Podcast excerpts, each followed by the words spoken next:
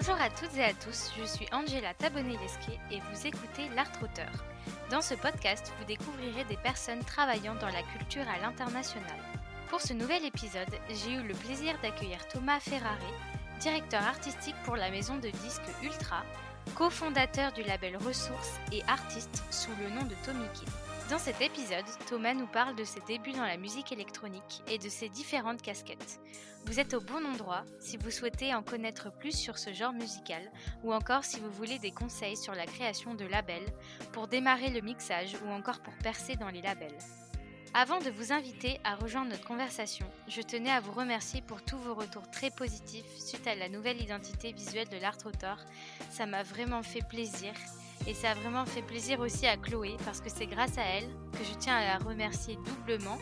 Déjà pour son travail avec l'identité visuelle de l'art auteur et aussi parce qu'elle nous a mis en relation avec Thomas. Je vous mets en description de l'épisode un lien vers son travail si vous souhaitez aller voir ça. Et je vous invite tout de suite à rejoindre notre conversation. Bonne écoute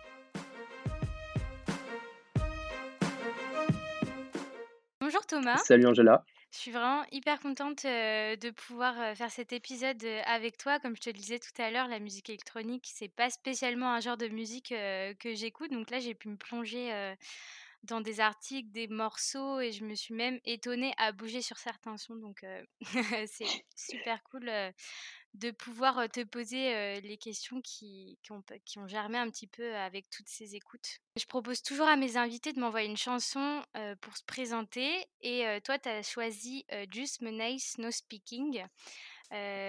donc c'est un morceau que tu as remixé. Donc je vais passer à un extrait tout de suite, on se retrouve juste après.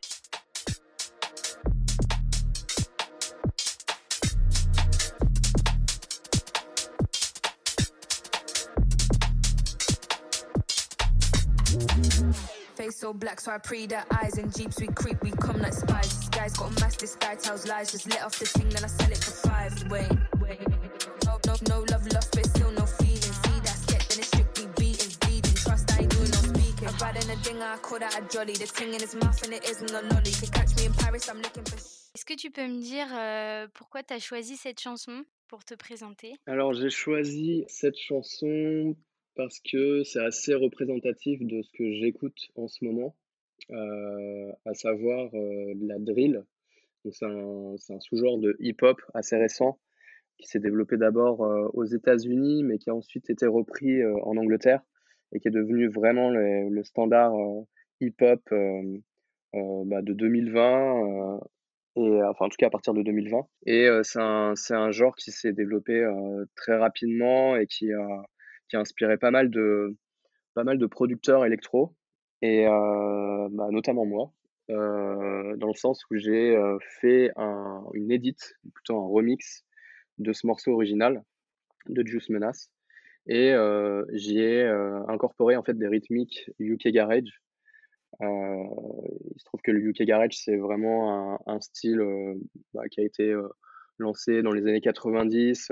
C'était un peu une réponse au RB américain, euh, mais en beaucoup plus dansant, avec des rythmiques euh, house euh, un peu saccadées.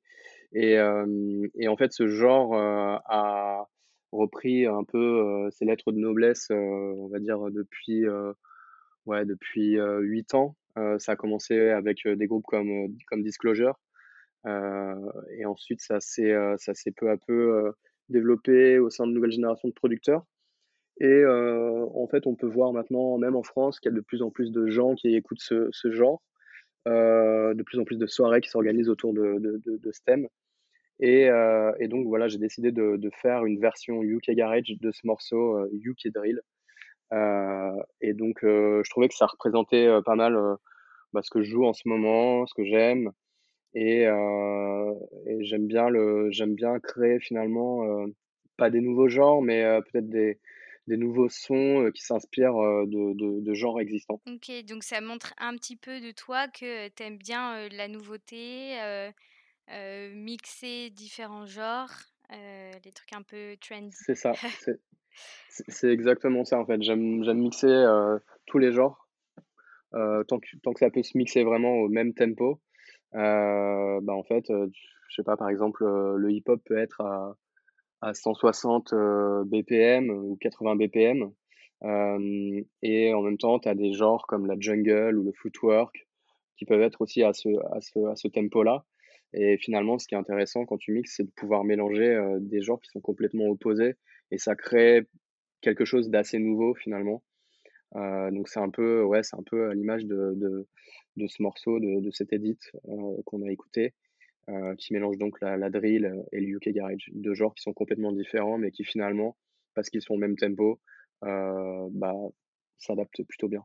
Et tu as dit pas mal de choses assez riches là, juste pour ceux qui nous écoutent, histoire d'éclairer un peu. Pour ceux qui savent pas, c'est quoi le BPM Le BPM, c'est le beats per minute, donc c'est le tempo en fait.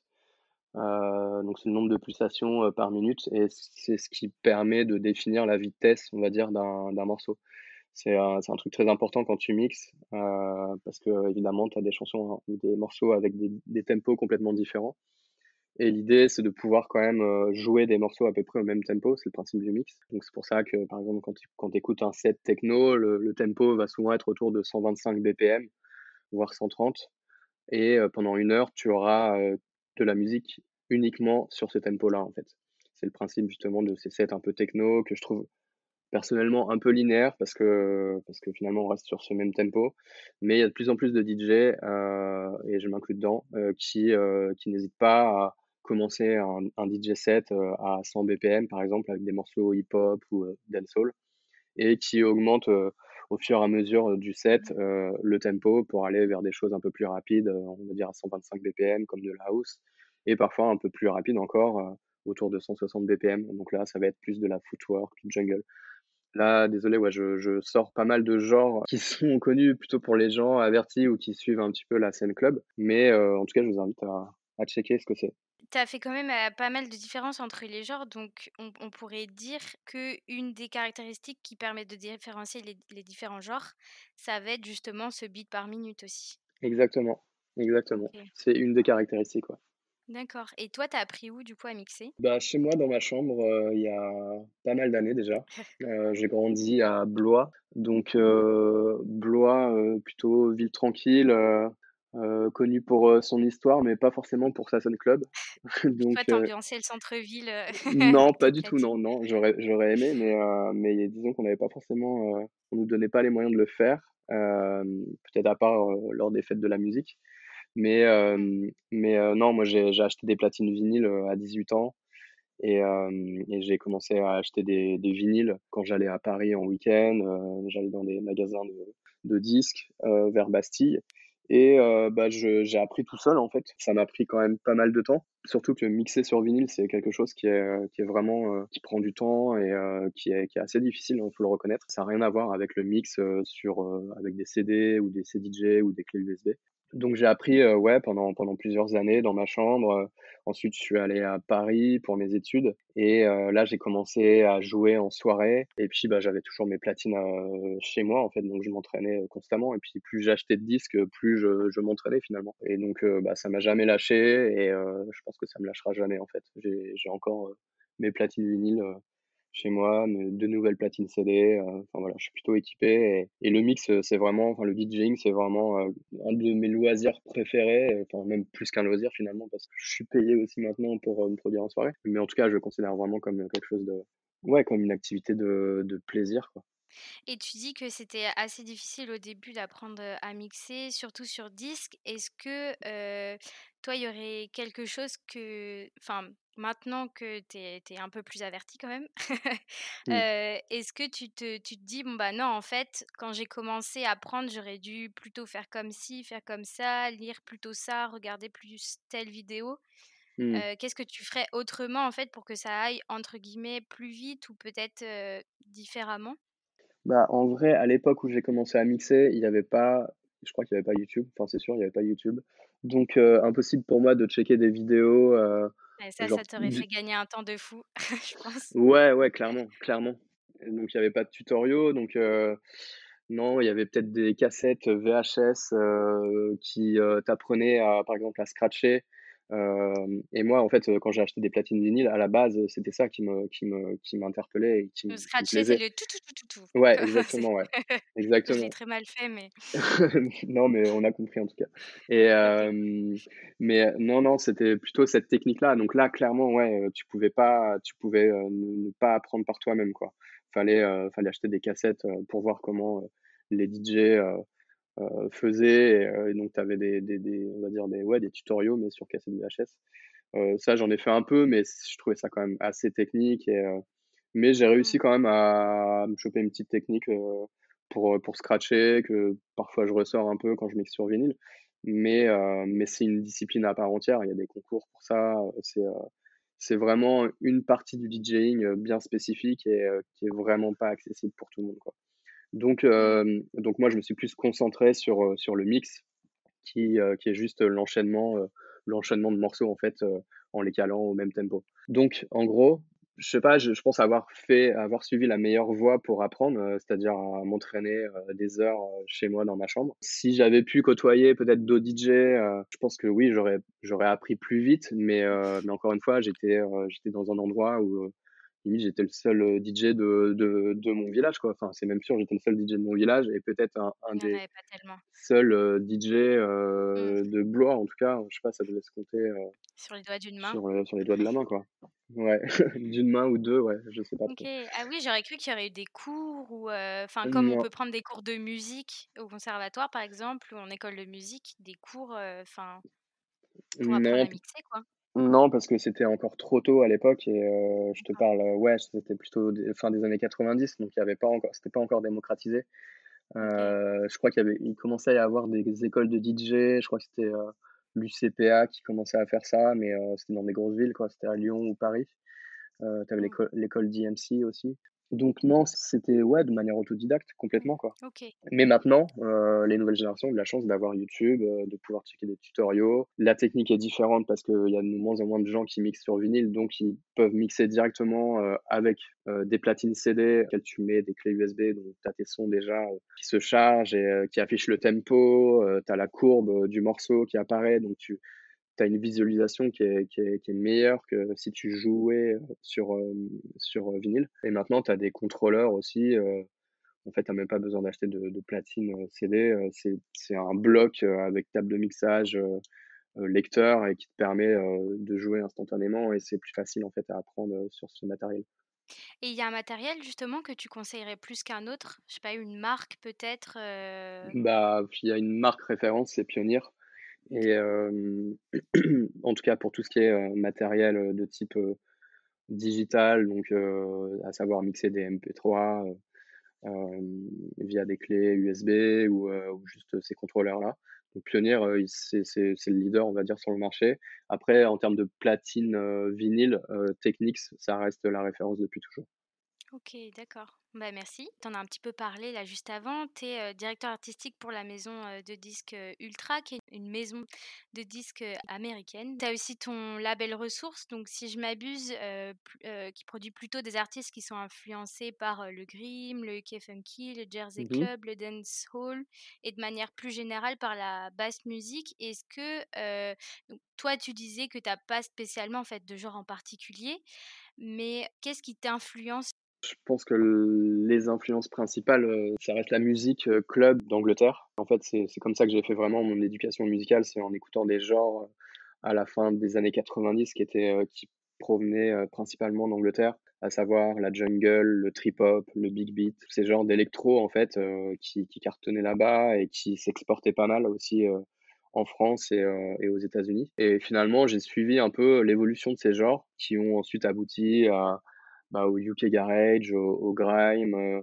heu, à des nouvelles formes de jungle, au dubstep qui a apparu qui est apparu, heu, un petit peu plus tard. Donc finalement, ouais, c'était la continuité de ce que j'ai commencé à écouter en musique électronique et maintenant, j'écoute aussi de plus en plus de de sons, qui viennent, pas uniquement, de l'Angleterre, mais qui peu qui peuvent venir, par exemple, d'Afrique du Sud. Il y a un genre qui est apparu il y a 3 ans qui s'appelle le Kom. C-O-M-E? Non, c'est J-Q-O-M et normalement, heu, dans le dialecte, heu, sud-africain, ça se prononce comme, comme ça. Faut faut claquer la la langue, en fait, pour le prononcer.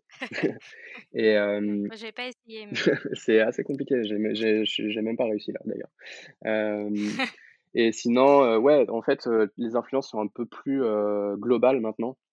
Tu as aussi un genre très important au Brésil qui s'appelle le baile funk. Tu as plusieurs genres aux États-Unis comme la footwork de Chicago, le Jersey Club bah, de New Jersey, plein, plein de styles en fait qui sont apparus, on va dire, dans les années 2000-2010 et qui maintenant se mélangent à, à, à, des genres plutôt anglais que j'ai précités et qui donnent finalement des choses assez nouvelles. Ouais, donc selon toi, maintenant, en fait, la musique électro, elle évolue plutôt en ayant un peu comme un, mélange de, genres et des influences qui viennent de, plusieurs pays. Donc c'est assez international, en fait, maintenant. Au fil du temps. Tout se mélange Ouais, complètement. Mmh. Complètement. En fait, à la base, on va dire que la musique électronique pouvait se résumer à, à, la techno, à la house, à l'électronica, un peu à la jungle aussi. Et finalement tous ces genres-là ont été diffusés euh, bah, à travers le monde, dans différents pays, et chaque pays l'a ingéré de manière différente en fonction de leur, euh, leur culture, euh, de leurs influences. Et, et, finalement, ça a créé des nouveaux genres, en fait. Le com dont je parlais là par rapport à l'Afrique du Sud, mmh. à la base, c'est des, des Sud-Africains qui ont écouté de la house et en fait qui ont voulu en faire, mais qui, un peu instinctivement, ont, ont rajouté des éléments plutôt percussifs euh, on a rajouté une sorte de groove moins binaire et ça a créé finalement ce nouveau style qui est maintenant, euh, qui a, été euh, une des grosses influences d'un des derniers albums de Beyoncé. Je sais plus quel artiste récemment a fait un morceau comme et a d'ailleurs été accusé de plagiat. Donc il y a, y a, aussi toutes ces questions un peu d'appropriation culturelle qui entrent en jeu dès que ces nouveaux genres qui peuvent être identifiés comme ouais pas forcément très connus, peut-être trop localisés finissent par être un peu récupérés à des fins commerciales par des gros artistes et ça peut ça peut créer ouais des problèmes ouais d'appropriation culturelle et de plagiat, de, problèmes de, de droit d'auteur aussi. Ouais, c'est un peu la dérive, quoi, parce qu'il y a, j'ai l'impression un peu ce côté très riche où chacun met son, son, grain de sel et ça donne bah, du coup des, des, influences hyper chouettes, et puis l'autre côté où il y en a toujours un pour abuser le, le truc. Ouais, exactement. ou qui peut tirer la couette vers lui et dire ah bah non j'ai créé ce genre là euh, alors que voilà ce, ce, style-là existe depuis, euh, depuis plusieurs années dans un pays. Je vais revenir sur quelque chose que, que tu as dit juste avant. Tu parlais de, fin, que tu es monté à Paris pour faire tes études. Euh, si je me mmh trompe pas, tu as fait une prépa éco et après une école de commerce, c'est bien ça? Ouais, une prépa HEC, ouais. Enfin, Scientifique, option scientifique. Et ensuite, ouais, école de commerce euh, à Paris. Et du coup, en fait, quand, quand on lit ton, ton, profil, on pourrait se dire, mais qu'est-ce qu'il fout dans le secteur musical? Et tu, tu, penses que c'est légitime de penser ça? Est-ce que quelqu'un qui n'est pas du tout dans la musique, en fait, il peut arriver finalement euh, à, je dirais même tes métiers?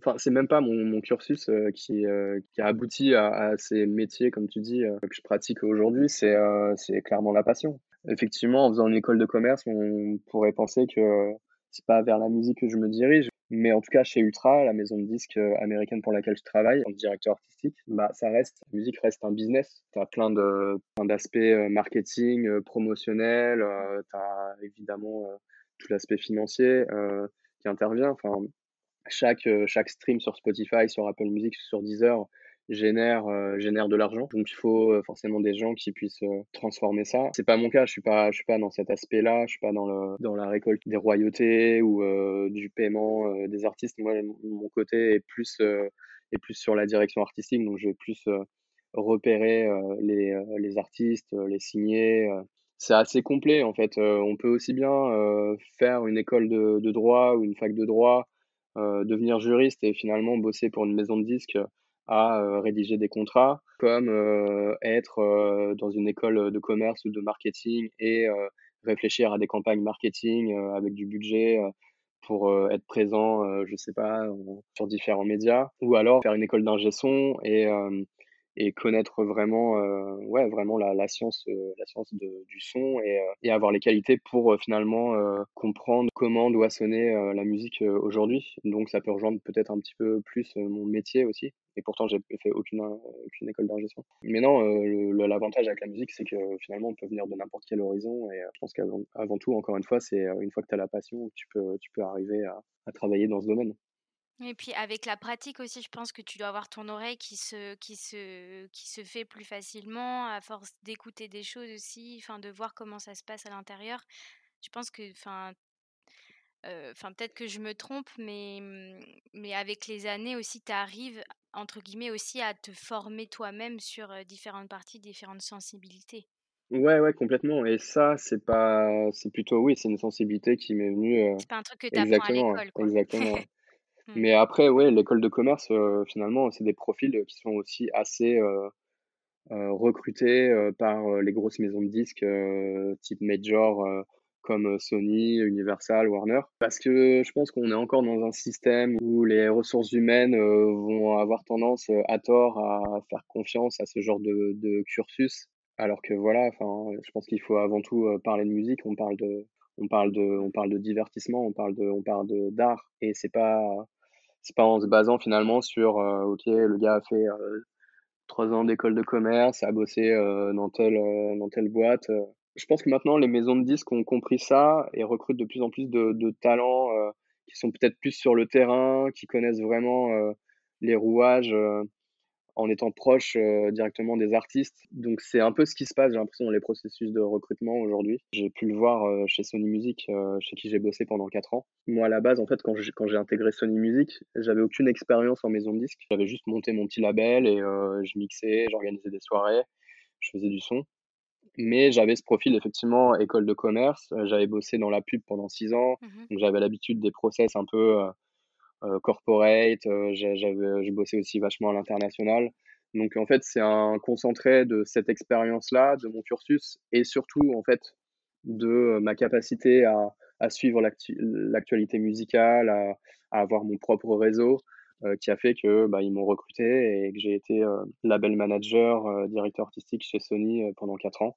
Et je pense que, voilà, ça témoigne déjà d'une «ouverture d'esprit» entre guillemets pour le recrutement de de nouveaux talents finalement et qui et qui justement montre qu'il y a pas un chemin particulier à suivre. D'accord, bah, c'est intéressant ce que tu dis parce que moi aussi je suis en école de commerce pour tout te dire. Je suis en dernière année Mmh là mh.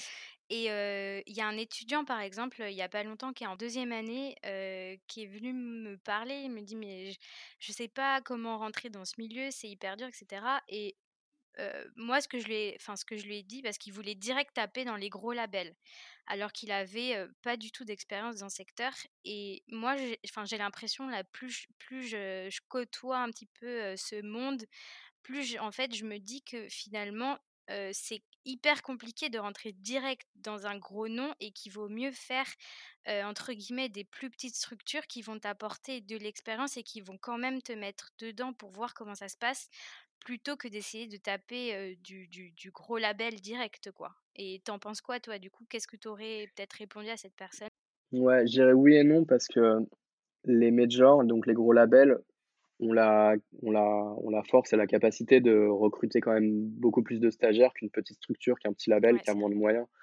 Donc qui vont avoir une, une équipe plus réduite et qui peuvent parfois enfin qui vont peut-être recruter un stagiaire, mais pas autant que que Sony, Universal. Non, en vrai, je pense que taper à la porte des, heu, des majors, c'est un truc à faire clairement parce que, alors c'est toujours bien en fait d'avoir un peu d'expérience, ne serait-ce que, je sais pas, une expérience associative ou, ou montrer monter déjà sa propre structure, je sais pas, organiser des soirées, montrer en fait qu'on est déjà un peu dedans et ça, ça fera la différence en plus du cursus auprès d'une, maison de disques. Mmh. Parce que év évidemment, on peut pas avoir une expérience, heu, dans la musique, heu, en sortant d'école. Enfin, forcément, on a Bah, souvent ils comprennent bah, pas trop ça, ça. c'est ça. Donc C'est pour ça qu'il faut valoriser en, en ayant en montrant qu'on a une expérience, heu, avant, justement comme je disais dans une asso ou, ou en montant son propre petit label ou en organi en organisant des soirées. Je pense que c'est ça qui fait la différence sur les CV choisis par, heu, les DRH en major. Et en fait, le mieux aussi, enfin en tout cas c'est ce que j'ai pu observer, c'est qu'il y a plein de de gens qui sortent d'écoles de commerce et qui finalement montent aussi leur, heu, propre structure. Une structure qui peut être du management d'artistes ou leur propre label et finalement, heu, qui arrivent à à se développer. Donc c'est pas le cas pour tout le monde, hein, mais heu, mais tu en as tu en as j'en j'en ai vu quand même un certain nombre qui, heu, qui ont monté leur propre structure. Le label s'est développé, leur boîte de de management d'artistes s'est développée et et c'est à ce moment-là où, heu, les labels, les plus gros labels sont venus les voir en en voulant, bah, les recruter ou en avaient, ouais, déjà les mains ouais, dedans. exactement, ouais. Exactement, parce que, ces petits labels, ou ces petites structures, elles sont vraiment sur le terrain et elles font, elles font leur truc et et finalement elles elles elles indiquent aussi une tendance. Les majors, j'ai pas envie de les dénigrer, hein, mais les majors, les grosses maisons de disques, elles vont toujours un peu suivre, des tendances qui sont déjà là sur le terrain depuis, depuis 1 an ou 2 ans et qui sont justement ces initiatives, elles sont elles sont faites par des par des profils que je viens de décrire, par des gens, qui ont décidé de monter, leur propre business, quoi.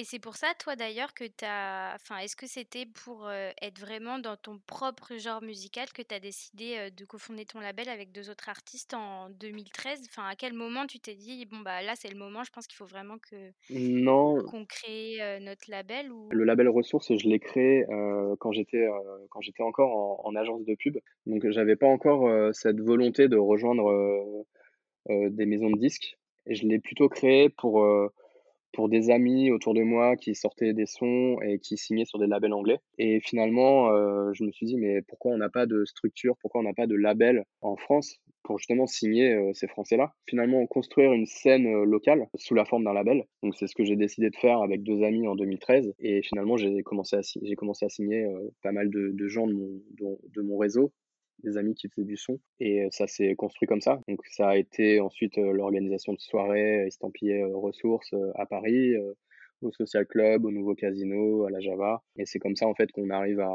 développer cette marque ressources en sortant régulièrement des singles, des EP, des albums, en organisant régulièrement des soirées et en étant programmé à, à d'autres soirées dans des clubs en France ou à l'étranger. Et est-ce que tu peux préciser, peut-être pour ceux qui savent pas, un EP euh, c'est un mini-album en fait qui regroupe 4 morceaux. 4, 5, voire 6 parfois. Ou même 3. Donc tu as le single 1 Voilà. et après tu as l'EP et ensuite plus gros tu as le L'album. Ouais. OK. Et comment ça se passe, une création de label? Parce que je me doute que c'est pas, comme si tu remplissais là 2-3 papiers en ligne sur le site de la préfecture. Il doit y avoir un peu plus d'étapes que ça, je pense? bah, en vrai, on peut monter un label avec une asso. En fait, il suffit juste d'avoir une structure et ensuite euh, faire appel à un distributeur. Et les distributeurs, euh, bah, c'est aussi bien des grosses maisons de disques comme, euh, comme Sony, Warner ou Universal, mais c'est aussi des gens, enfin des structures qui font uniquement de la distribution du type Believe, du type Idol. Ouais, on va dire que c'est les deux principaux. récemment, si je peux parler de Underscope, qui est euh, le, distributeur euh, par lequel on, passe euh, désormais là depuis quelques mois. Il y a aussi un autre distributeur français qui s'appelle Curoneco. Donc il y a plein de, il y a plein de solutions en fait pour distribuer de la musique. Donc distribuer de la musique finalement c'est mettre à dispo des musiques sur les plateformes digitales ou auprès des magasins quand on fait du physique, quand on décide de sortir en vinyle. Donc en gros, en gros, si tu veux que ta musique soit diffusée sur Spotify, sur Deezer, sur Apple Music ou sur iTunes, faut passer par un distributeur pas passer en direct avec ta structure. D'accord. Et j'ai peut-être remonté un peu dans tes, dans tes souvenirs. Enfin, ça fait pas hyper longtemps, ça fait quand même 8 ans. Est-ce qu'il y a, enfin, est-ce que tu te souviens genre d'une grosse galère que vous avez eue quand vous avez monté le label où tout s'est parfaitement bien passé dans le meilleur des mondes possibles? Un truc, je sais pas, un souvenir que tu te rappelles quand vous avez monté votre label. Enfin, après, tu disais que tu avais déjà plusieurs artistes autour de toi, dans ton entourage, donc peut-être que ça a été assez facile finalement? Bah, c'était facile d'avoir du contenu parce que justement j'avais tous ces artistes autour de moi et qui souhaitaient sortir de la musique sur mon label. Après, le plus compliqué en fait, c'est de faire connaître cette musique. Donc le plus difficile quand tu montes un label, c'est de te faire connaître. Tu pars de rien quoi. Tu pars de rien en termes de, en termes de following sur, sur les réseaux sociaux, en termes de, de présence et de visibilité sur les plateformes digitales. Donc c'est pour ça que nous, on a voulu euh, d'emblée euh, organiser, des soirées, événementialiser les sorties euh, des contenus musicaux qu'on avait tous les tous les 3-4 mois. Et en fait, ouais, essayer de trouver un maximum de, de moyens de, de, promouvoir cette musique et de promouvoir le, le, nom du label. Et ensuite, les galères, je sais pas, ça peut être, c'est plutôt des trucs un peu techniques. on a commencé à faire des vinyles à fabriquer des vinyles, après ces 300 vinyles et, et c'est un processus assez long. Donc finalement, quand, quand c'est la première fois que tu, tu te mets là-dedans, tu, ouais, tu dois un peu revoir tes délais et tout ça. Donc c'est ce genre de, ouais, de problématique. Mais une fois que tu es rodé, ça, ça va plutôt tout seul. Ça reste assez automatique. Les distributeurs te laissent finalement une marge de manœuvre assez, assez grande pour, pour gérer tes sorties, ton calendrier, tout ça. Quoi. Tu parlais de la com. là, en gros, sortir un label, enfin créer un label maintenant en temps de Covid, je pense que ça aurait été vachement plus galère niveau com parce que tu n'as pas toutes les soirées, etc. Vous, en fait, vous êtes vraiment parti deux soirées et après relais par les réseaux sociaux. C'est un peu comme ça, en fait, que ça a fonctionné. Ouais, oui, on va dire ça comme ça, même si on, communiquait dès le départ sur les réseaux sociaux, via, via, le, via les, les noms des, des artistes qui signaient sur le label. On profitait aussi peut-être un peu plus de leur renommée parce qu'ils avaient, avaient déjà un passif, ils avaient déjà sorti des, des, musiques. Donc finalement, au début d'un label, on va plutôt essayer de signer un artiste qui est déjà un petit peu connu et cet artiste va communiquer sur le label en disant ben voilà je sors mon nouvel EP mon nouveau single sur ce label c'est plutôt dans ce sens là au début et ensuite quand le label devient établi là on finit par signer aussi des, des nouveaux talents, euh, des gens qui sont pas forcément très connus. Et euh, c'est là où le label euh, revendique finalement son, sa direction artistique et attire aussi les nouveaux artistes. Et puis c'est là aussi, enfin, à travers les réseaux et ensuite après avec les soirées, que tu arrives après à tisser du lien aussi avec ceux qui vont suivre le label, les sorties, etc. Enfin, ça se fait plutôt, enfin, le, pour monter ta communauté, en fait, tu, tu, tu vas plutôt passer par, par surtout les réseaux. Est-ce que c'est, enfin, même aujourd'hui dans ton métier, est-ce que ça t'arrive de, de, de, développer ta communauté plus avec les réseaux? Comment tu communiques un peu avec eux? Après, on reste quand même un, label de musique club, donc ça reste assez niche. Donc, donc oui, on va dire que les influenceurs, entre guillemets, avec qui on va travailler, c'est plutôt des DJ, c'est plutôt plutôt des, des, médias spécialisés comme des radios, des web radios. Donc finalement, euh, tout ce contenu promo, on, on va l'avoir via ces, euh, via ces, ces, intervenants. Par exemple, euh, on a une émission depuis 7 ans sur Rins France, qui est une web radio. Et donc ça, c'est un des médias qu'on utilise pour justement faire parler du label, mettre en avant nos sorties, parler des, des prochaines soirées qu'on fait. Donc c'est un, canal qu'on utilise. Oui, on, va envoyer par exemple nos singles, notre musique à des DJ un peu influents euh, on va leur envoyer ça en avant-première, donc ils vont les jouer. Euh, donc dès que, je sais pas, dès qu'ils se produisent euh, dans des soirées, ou alors ils ont une certaine visibilité en jouant par exemple sur Boiler Room, bah ça c'est de la promo finalement qui est faite pour, pour notre label parce que l'artiste joue notre musique. Donc il y a plein de différents, enfin il y a, vraiment différentes façons de, promouvoir le label, son image et, sa musique. Voilà, j'identifie plutôt ces, ces deux, ces deux moyens pour le moment. Mais il y en a plein d'autres. Ça peut aussi faire des playlists pour Deezer, pour Spotify, c'est un peu plus compliqué, mais mais voilà, ça peut être ça. C'est plus compliqué parce que c'est. Enfin, Deezer, c'est français. Du coup, peut-être que c'est plus simple ou non, ça n'a rien à voir? Deezer, Deezer est français, donc ça, ça aide. mais c'est surtout par rapport à leur ouverture sur des genres qui ne sont pas forcément mis en avant du côté de Spotify. Et tu parlais de la Boiler Room et ça m'amène à une question. quand tu... Donc, déjà, qu'est-ce que c'est? une boiler room Boiler room, euh, ça a été créé par deux étudiants à Londres, il me semble, euh, qui ont décidé de, de live streamer euh, donc en vidéo les DJ sets de leurs potes dans un appart. C'est genre Twitch. Twitch pour les Ouais, mais Twitch bien avant l'heure, quoi. Ouais. Et finalement, euh, c'était très, euh, c'était très lié en fait à la scène club UK euh, qu'on représente un peu en France avec Ressources. Et ça, ça s'est développé vraiment au fil des années en invitant des artistes de plus en plus gros, de plus en plus prestigieux et en faisant aussi des partenariats avec des grosses marques.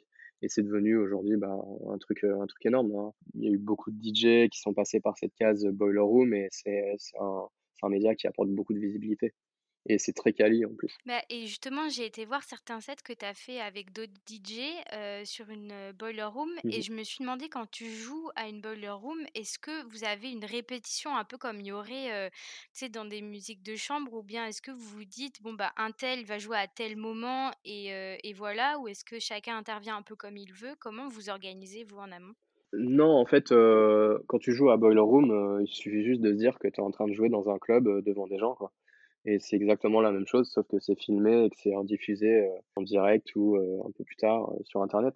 Là, en fait, la boiler room dont tu parles, donc c'est une boiler room qu'on a faite en fin 2018 avec, avec mon label Ressources, mais avec d'autres labels français.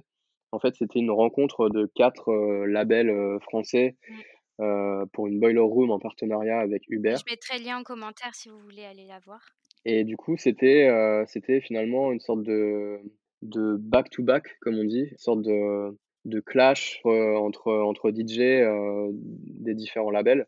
Donc, moi, je représentais Ressources et je mixais un morceau après un, autre DJ qui, qui représentait un autre label et ainsi de suite. Et on était quatre comme ça à tourner, à passer un morceau chacun. Et en fait, c'est un style de mix qui est assez cool parce que, et qui se fait de plus en plus. C'est back-to-back, on les appelle aussi B2B. Ça permet finalement d'avoir une sorte de spontanéité dans le mix. Le, le set va être très, euh, va aller dans pas mal de directions, mais, euh, mais qui sont assez cool. C'est vraiment un exercice de style et ça se fait vraiment de, de plus en plus. Donc là, c'était le cas. Moi, je savais pas ce qu'allait jouer, par exemple, euh, le gars après moi ou où je découvrais vraiment sur le moment ce, que, ce, que, ce que jouait le gars avant moi. Quoi. Ça permet de, de, choisir un peu sur le moment le morceau qui pourrait bien aller après, après, ce, après un autre morceau. Et c'est bien parce que ça, c'est justement, il n'y a aucune préparation. Quoi. C'est, c'est vraiment c'est de l'impro mmh. total.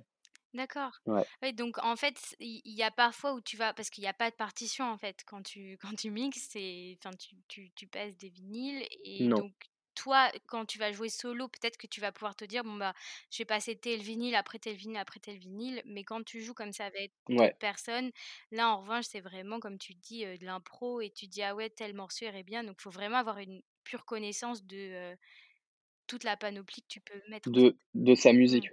Mmh. Ouais, ouais, ouais, complètement. Et ouais, c'est exactement ça. Tu parlais de, de, différents pays. Toi, ta dimension internationale au quotidien, tu vas la trouver où? Si on parle de ressources, c'est justement euh, toutes les connexions qu'on peut avoir euh, avec des artistes à l'étranger à qui je demande par exemple de faire des remixes sur les singles ou les EP euh, qu'on sort de nos artistes. Ça peut être aussi des mix que je peux faire par exemple pour des radios en Angleterre ou aux États-Unis. Ça peut être également l'audience euh, de Rins France qui écoute euh, depuis euh, des pays étrangers nos émissions toutes les deux semaines, tous les mardis soirs. En fait, cette, cette musique-là, cette musique club, c'est vraiment pas une, une scène locale, hein, c'est une scène globale. Et c'est ça qui est intéressant, c'est que j'ai eu l'occasion de, de, voyager plusieurs fois aux États-Unis par exemple, et je me retrouvais, je sais pas, dans le Texas par exemple, où je rencontrais des mecs qui, qui connaissaient mon nom et qui jouaient ma musique. Et ah, j'étais super surpris, quoi. Parce que justement, ils, ils, font partie vraiment de cette communauté de, euh, de DJ ou juste euh, d'auditeurs qui s'intéressent à cette musique-là. Tu dirais que ça, ça, serait ça un peu le souvenir le plus dingue que tu aies eu euh, dans ton travail, c'est d'aller dans un pays comme ça et de, de, de, te rendre compte qu'en fait, ils avaient écouté ta musique. Ouais, c'est non, non, mais c'est super comme, super gratifiant en fait. Mmh. C'est énorme de se dire que ces mecs-là, qui font aussi de la musique et qui sont très doués, bah, en fait, ils nous suivent un mmh. peu, euh, et ils nous ont un peu comme référence, quoi. Parce que, euh, parce qu'ils ont parfois pour certains et et je trouve, euh, c'est quand même assez assez le cas aux États-Unis, ils ont pas forcément les moyens comme nous, à savoir, des médias, des web radios, ou la possibilité d'organiser régulièrement des soirées. Ils ont pas ces moyens pour, développer leur propre, scène locale parfois et du coup, bah, nous on a on a ces moyens-là donc on ça nous per on est plus visible finalement on diffuse plus largement notre musique. Et c'est peut-être pour ça aussi ouais, que je finis par rencontrer des gens que je connais pas et qui eux me connaissent et qui jouent ma musique. Quoi.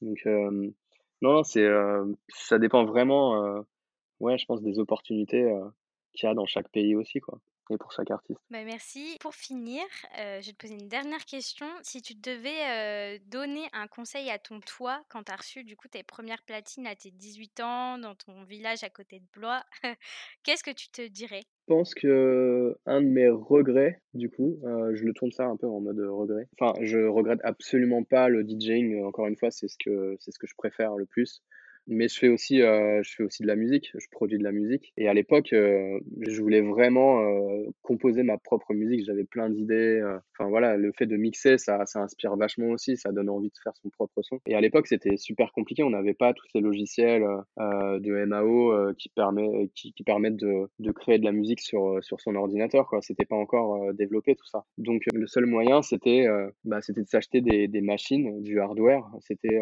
des synthés des samples euh, vraiment des trucs assez techniques qui, moi, me rebutaient complètement. Enfin, je... c'est un truc qui m'effrayait. Et en plus, c'était vraiment pas accessible. C'était, c'était, euh, très cher. Mmh. Et ça l'est toujours d'ailleurs. Donc peut-être que, je sais pas, je me serais dit, euh, c'est cool, tu t'es acheté des platines et tout, t'as bossé l'été. Maintenant, euh, rebosse un autre été pour t'acheter du matos et commencer à faire du son. Mais finalement, je me suis pris au jeu des, des platines et j'ai attendu pas mal d'années avant qu'il y ait des premiers logiciels sur ordinateur pour, pour faire de la musique. Mais si je m'y étais mis vraiment à cette époque-là, quand j'avais acheté des platines, je pense que j'aurais eu un, un, bon avantage en fait en termes de, de, de production, en termes de, mmh. de, technique. Mais je, ouais, voilà, c'est peut-être c'est peut-être ce que je me serais dit. Du conseil que tu te serais donné. Ouais. Mais bon, c'est pas trop tard pour composer. non, non, non, pas du tout. Je pense que tu dois avoir un peu plus de sous que, que quand tu avais 18 ans. Ouais, et, puis en fait, le, le truc euh, qui est super, c'est que tu n'as même plus besoin de payer super cher du matos pour faire, euh, pour faire du son. Maintenant, tu as juste à télécharger une version craquée d'Ableton Live et là, tu peux commencer à faire de la musique. Après, évidemment, il faut acheter la licence quand, quand tu peux, mais en tout cas, ouais, tu peux faire de la musique aujourd'hui très facilement, quoi, sur, juste sur ton ordi, quoi. Et c'était pas le cas avant, en fait. Donc, c'est pour ça qu'il y a de plus en plus de producteurs et il y a de plus en plus de, de nouvelles musiques aussi qui apparaissent. c'est ça qui est très excitant, en fait. La technologie est devenue super accessible. Super. Eh ben, merci beaucoup d'avoir été avec nous aujourd'hui, Thomas. Merci, Angela. Avec plaisir. Cet épisode en compagnie de Thomas est maintenant terminé. Je vous remercie de l'avoir écouté. N'hésitez pas à me dire ce que vous en avez pensé en laissant un commentaire et si jamais il vous a plu, à laisser 5 étoiles à l'épisode, c'est ce qui permet de soutenir le podcast. N'hésitez pas non plus à vous abonner à la plateforme sur laquelle vous écoutez afin d'être informé des prochains épisodes. Vous pouvez également retrouver l'Art Auteur sur Instagram. Rendez-vous le 7 mars pour un nouvel épisode et en attendant, prenez soin de vous.